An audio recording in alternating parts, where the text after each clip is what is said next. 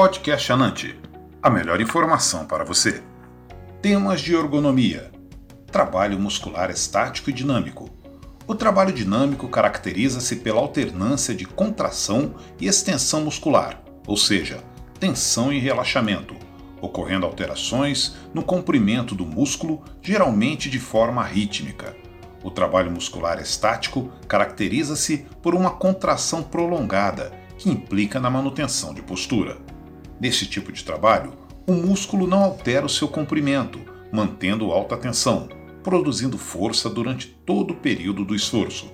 Como o comprimento não muda, esse tipo de contração muscular é também denominado de contração isométrica. Durante o esforço estático, os vasos sanguíneos são pressionados pela tensão interna do tecido muscular, levando o sangue a ter dificuldade de fluir pelo músculo. No esforço dinâmico, como ao caminharmos, o músculo age como uma bomba sobre a circulação sanguínea. Quando contraído, retira sangue do músculo e, ao relaxar, recebe sangue renovado. Dessa forma, o músculo pode receber até 20 vezes mais sangue do que quando está relaxado. Dessa forma, obtendo oxigênio e açúcar de alta energia enquanto remove resíduos. O músculo em trabalho estático, por ter circulação sanguínea dificultada, deve usar suas reservas próprias de energia e tem dificuldade na remoção de resíduos, que ao acumularem causam fadiga muscular e dor. Essa é a razão por que não conseguimos manter o esforço estático por longos períodos, enquanto o trabalho dinâmico pode ser feito por períodos prolongados. Ao realizarmos um trabalho em pé, estamos utilizando grandes grupos musculares de pernas, quadris, costas e nuca, ao sentarmos, ocorre uma redução das exigências musculares de todo o corpo e, ao deitarmos, reduzimos a quase zero o esforço estático.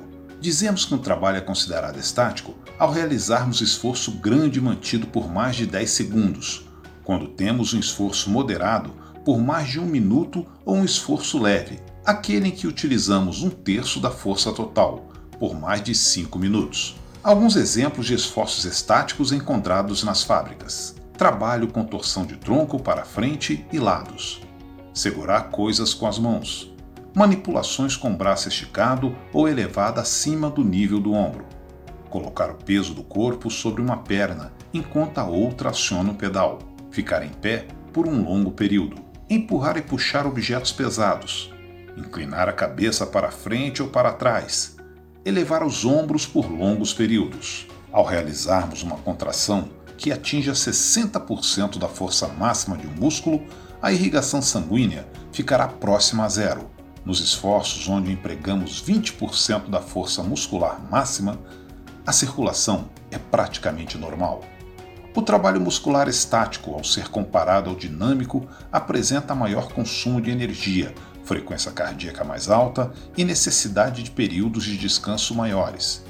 Isso é de fácil compreensão ao lembrarmos que o metabolismo do açúcar, com oxigênio insuficiente, libera menos energia para a regeneração das ligações fosfatídicas ricas em energia e produz muito ácido lático, o que prejudica o trabalho muscular. Dessa forma, o trabalho estático diminui a eficiência muscular. Em muitos casos, não é possível distinguir claramente entre os esforços estático e dinâmico uma tarefa pode ser parcialmente estática e parcialmente dinâmica. A digitação é um exemplo desta combinação, onde os músculos das costas, ombros e braços realizam principalmente trabalho estático, objetivando manter as mãos posicionadas no teclado, enquanto os dedos realizam trabalho dinâmico ao operarem as teclas. O trabalho estático pode evoluir para dores musculares ao termos exposições prolongadas e distúrbios musculoesqueléticos. Fonte: Manual de Ergonomia, adaptando o trabalho ao homem. Etienne Grandigian. Podcast Anante. A melhor informação para você.